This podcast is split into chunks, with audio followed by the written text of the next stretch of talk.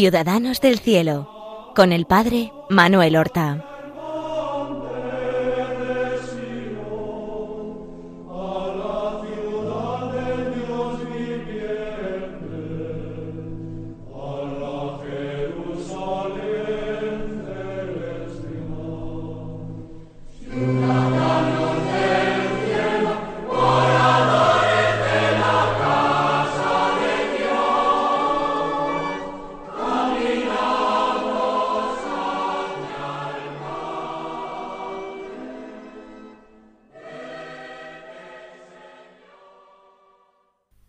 Días, queridos hermanos. Damos comienzo a una nueva emisión de nuestro programa Ciudadanos del Cielo. Ya llevamos varios programas, tres programas dedicados a Santa Clara de Asís, la compañera de Francisco, la fundadora de las monjas clarisas. Y hoy, si Dios quiere, vamos a comenzar nuestro cuarto programa sobre esta excepcional santa, que, como ya he recordado en alguna ocasión, nació eh, mucho antes que Francisco, era más joven que él, y le sobrevivió 24 años. Concretamente nació en 1194 y murió en 1253, cuando no había llegado todavía a alcanzar los sesenta años, tenía cincuenta y nueve años y algunos meses. Y lo último que narramos fue la llegada a aquel beaterio donde Francisco ha dejado a su plantita clara de su hermana, de su hermana a la que San Francisco le cambia el nombre al cortarle el pelo e imponerle el velo, al consagrarla a Dios. Tú te llamarás Inés, porque has sufrido por el Señor. Y esta hermana pequeña, que tendría solo quince años, deja de llamarse a partir de este momento Catalina y adopta el nombre de Inés. No serán las únicas. Otra hermana mayor de Clara y de Inés, Beatriz, también se les une. Cuando mueve, cuando muere Favaroneo Freduccio, el padre de Clara y de estas jóvenes, su mujer, Hortulana, no sabemos en qué año, también se une a sus hijas y hasta Pacífica de Welsfuccio, una amiga, y luego muchas jóvenes de Asís y de los alrededores, de todas las clases sociales, desde las más eh, imperingotadas familias, de las más nobles y ricas familias, hasta eh, las familias más plebeyas. Se unen para vivir como hermanas en perfecta pobreza. Y ya hay que buscarles un lugar propio de vivienda y Francisco decide trasplantar a sus plantitas a la ermita de San Damián, en las afueras de Asís, fuera de las murallas. Una ermita de San Damián que él ha restaurado con sus propias manos, pidiendo limosnas, pidiendo piedras como limosnas. Luego ha restaurado dos ermitas más, en la segunda de las cuales, Santa María de los Ángeles, la porciúncula, vive con los hermanos en cabañas que han construido en torno a la ermita. Pues bien, Clara y sus nuevas hermanas, de sangre y las que Dios les ha concedido, se instalan en San Damián, en cuya capilla está ese famoso Cristo de San Damián, que es de una belleza extraordinaria y que supongo que ustedes todos conocen, han visto reproducciones, si no han visto el original en alguna ocasión que se encuentra en Asís. El sitio donde las hermanas van a vivir es muy comprometido, porque al estar fuera de las murallas están sometidas a cualquier ataque de enemigos. Y esto ocurrirá en una ocasión, donde son musulmanes los que atacan la ciudad. No pueden franquear sus murallas, pero sí las puertas del monasterio, del monasterio donde viven Clara y sus hermanas, en San Damián. Aquellas muchachas están aterrorizadas, pero Clara tiene dos armas invencibles. Creo que ya las he nombrado en uno de los programas anteriores. Por una parte, el Padre Nuestro, que ella recita con un espíritu verdaderamente filial, por tanto, irresistible para Dios. De otra parte, su segunda arma era su amor a la Eucaristía. Y viendo en grave peligro a sus hermanas de ser muertas, saqueadas o deshonradas, ella uniendo su oración al Santísimo Sacramento al que introduce en una custodia, valientemente se dirige ella sola con esa sola compañía de su Señor frente a aquella horda de verdaderos bandidos musulmanes, que cuando se va acercando Clara empiezan a llenarse de un terror reverencial y que terminan huyendo como si una fuerza mayor les atacara, huyendo sin hacer daño. Realmente fue un milagro, sí, ciertamente fue un milagro, no desde luego el único que se operó en San Damián. Hay uno muy conocido cuando las hermanas han crecido. En un cierto momento para hacer la comida se encuentra que no queda ni gota de aceite.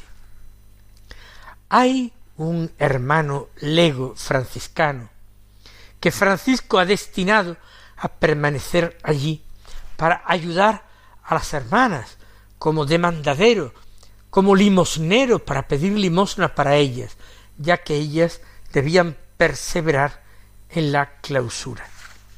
Este hermano, un hermano sencillo y bueno, se llamaba el hermano Ventiveña. Era un día de verano, el año sería 1213 o 1214. Como no quedaban eh, nada de aceite, se lo dicen a Clara, que es la superiora, la abadesa. Clara no pierde la tranquilidad, nunca lo hizo. Y llama al hermano Ventiveña, y éste le dice, hermana, prepárame una alcuza, y yo iré por Asís pidiendo por caridad un poco de aceite para vosotras. Y entonces Clara tomó la alcuza, la limpió con sus manos y la colocó sobre el muro cerca de la puerta de entrada para que Fray Ventiveña la cogiera de allí y fuera a pedir el aceite. Llegó el hermano Ventiveña cuando calculó que estaba ya la alcuza preparada y limpia, la tomó con sus brazos para llevársela a Asís, pero inmediatamente por el peso de la alcuza se dio cuenta de que esa alcuza estaba llena y llamó a las monjas y un poco enfadado dijo hermana ¿para qué me llamáis si la alcuza está llena de aceite hasta arriba? Clara sin decir nada sin mostrar sorpresa, la cogió y se la llevó para el interior del monasterio sin hacer ningún otro comentario por fuera. A Dios de corazón le daría gracias porque él no dejaba a sus pobrecitas. Y Fray Ventiveña se quedó un poco refunfuñando, diciendo estas mujeres me han llamado para gastarme una broma. Pero las hermanas o las damas pobres de San Damián como las llamaba Francisco, se dieron cuenta inmediatamente del milagro, porque allí no había habido ningún aceite y nadie había ido a pedirlo. Y durante todas sus vidas y aun después de la muerte de Clara, recordaron perfectamente este hecho y dieron testimonio de él. Y así tantas y tantas eh, ocasiones milagrosas en que la providencia de Dios se derrama sobre ellas. En otra ocasión, no sabemos en este caso el año exacto, pero son ya muchas hermanas y les falta el alimento, les falta el pan. En la despensa solo encuentran una barra de pan, mejor dicho, no una barra, media, media hogaza de pan. Y la comunidad ha entrado en el comedor y una de las hermanas encargada de este suministro, la hermana Cecilia, va inmediatamente a Clara, la abadesa, con su medio pan, diciéndole que no hay nada más que dar de comer a las hermanas. Clara se encontraba en aquel tiempo enferma y acostada, no se acostaba en cama, sino en el suelo, como todas las hermanas, en una sala común. Y le dijo, tú baja, coge el cuchillo y vas haciendo rebanadas, como siempre haces, y le das una rebanada a cada una de las hermanas. Y le dijo, pero es que hay cincuenta hermanas, como de este medio pan voy a sacar yo cincuenta rebanadas. Sería necesario el milagro de los panes y de los peces del que habla el Evangelio. Pero Clara, desde su lugar donde yace enferma, le dice, tú vete y haz lo que te he dicho, con confianza. Y efectivamente Cecilia, obediente, bajó, tomó el cuchillo y empezó a cortar rebanadas. Y salieron cincuenta rebanadas de pan grande. La ración que se les solía dar a cada una. Las hermanas, principalmente Cecilia, se dieron cuenta de que había sido un gran milagro. Y también hasta después de la muerte de Clara lo contaron y lo testificaron en su proceso de canonización. Son milagros muy atestiguados y sobre todo muy frecuentes, porque su confianza no tenía límites, su espíritu de hija, de hija pequeña, no tenía límites. Clara había prestado su obediencia y la de todas sus hermanas, que la habían elegido superiora, a Francisco.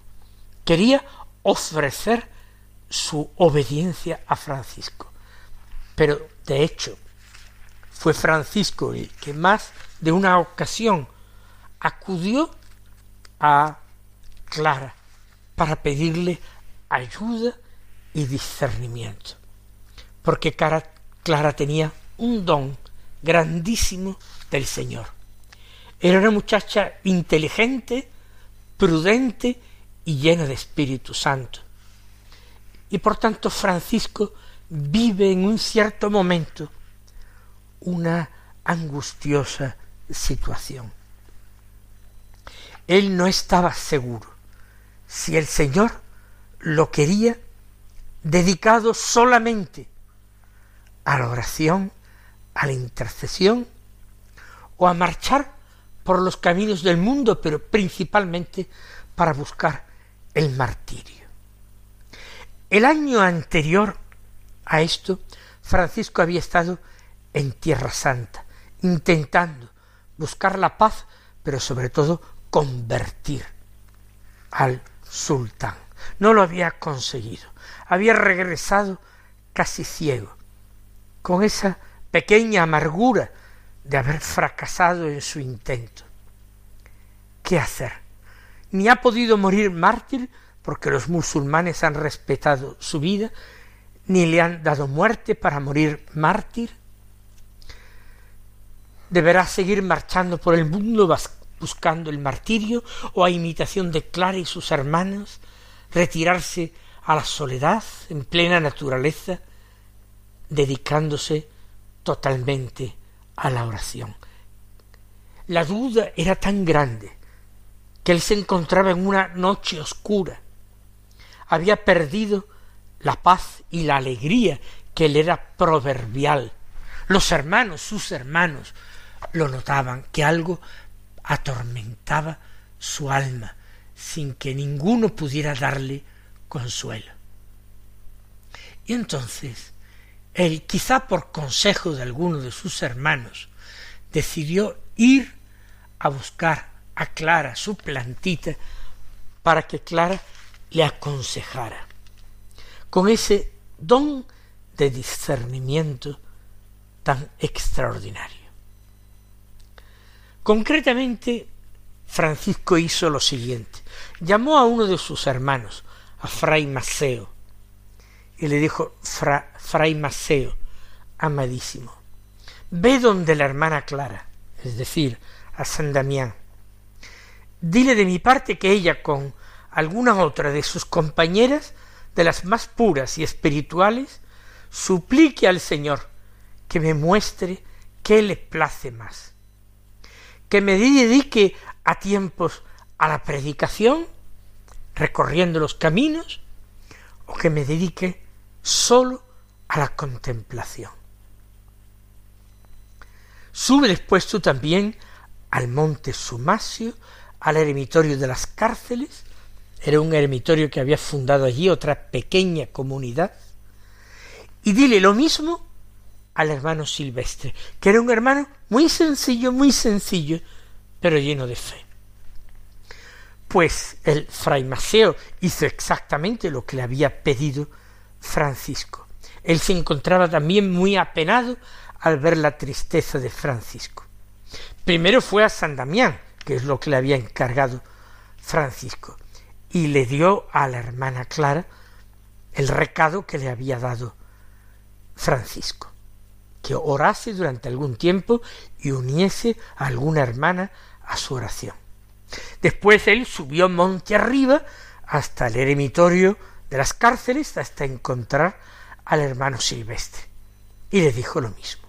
Y el hermano Silvestre también oró fervorosamente hasta que el Señor le reveló su voluntad sobre Francisco. El hermano Maceo rápidamente volvió a enviar al hermano Maceo ¿eh? a Francisco con este mensaje. Esto dice el Señor, que digas al hermano Francisco que Dios no le ha llamado solamente para sí, sino para que haga fruto en las almas y le gane muchas. Fray Maceo, con alegría por esta respuesta pronta, bajó rápidamente del ermitorio de las cárceles, pero pasó de nuevo por San Damián para hablar con la hermana Clara. Y ésta había orado ya con la compañera que había escogido y la respuesta fue idéntica a la que había dado el hermano Silvestre.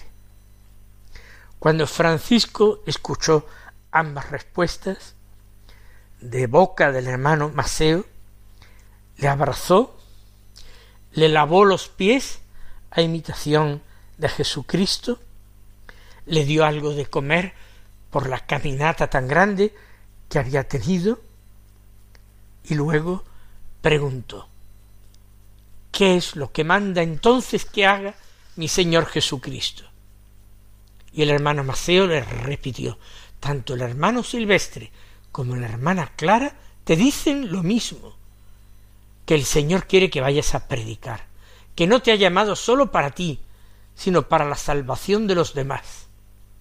Y entonces Francisco se levantó con el rostro cambiado, con una sonrisa grande en los labios, con una alegría incontenible en el corazón, y le dijo al hermano Maceo, pues vamos, enseguida en nombre del Señor.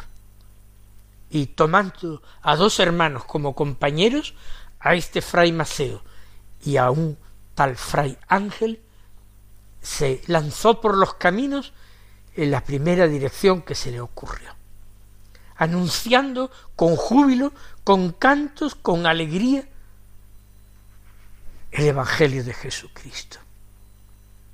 Y así como Clara, que fue su hija y su plantita, también se convirtió en su madre y le dio una luz del Señor que él no había podido encontrar con sus solas fuerzas. Y así fue discurriendo en medio de tanta sencillez y al mismo tiempo en medio de tantos prodigios y milagros la vida de Clara. He recordado el milagro de la defensa de San Damián frente a aquella banda de bandidos musulmanes, el milagro del aceite, el milagro del pan, esa iluminación del alma de Francisco que se encontraba en tinieblas, y el mayor milagro a mi juicio fue que en tan poco tiempo, desde jóvenes de la más alta nobleza, algunas jovencísimas, otras de más edad adulta, su propia madre, se le unieran en aquella familia de damas pobres. Y los habitantes de Asís ya eran incapaces de resistir y de oponerse, porque todos habían visto que Jesucristo, Jesucristo pobre, el Jesucristo del Evangelio, estaba actuando directamente en Asís y llamando a quien quería y conviviendo allí en San Damián lo mismo que Santa María de los Ángeles, los más plebeyos los más pobres, ignorantes, los analfabetos, con lo más granado de la sociedad de Asís, con los juriconsultos, con los nobles, con los hijos de ricos comerciantes, con los más cultos y preparados, y que el amor y la fraternidad reinaba en ellos, porque su ideal era la minoridad, es decir, ser los más pequeños, los hermanos menores de todo el mundo. Y el Señor bendecía su obra de día en día con nuevas vocaciones y nuevas fundaciones, nuevas pequeñas comunidades que iban surgiendo y propagándose.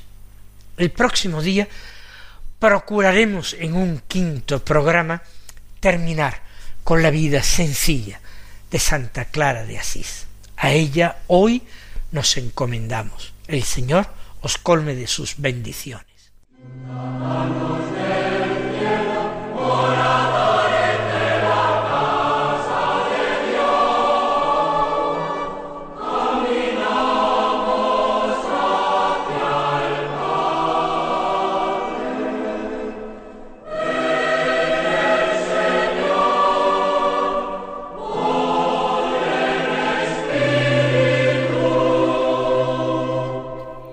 Han escuchado en Radio María Ciudadanos del Cielo con el Padre Manuel Horta.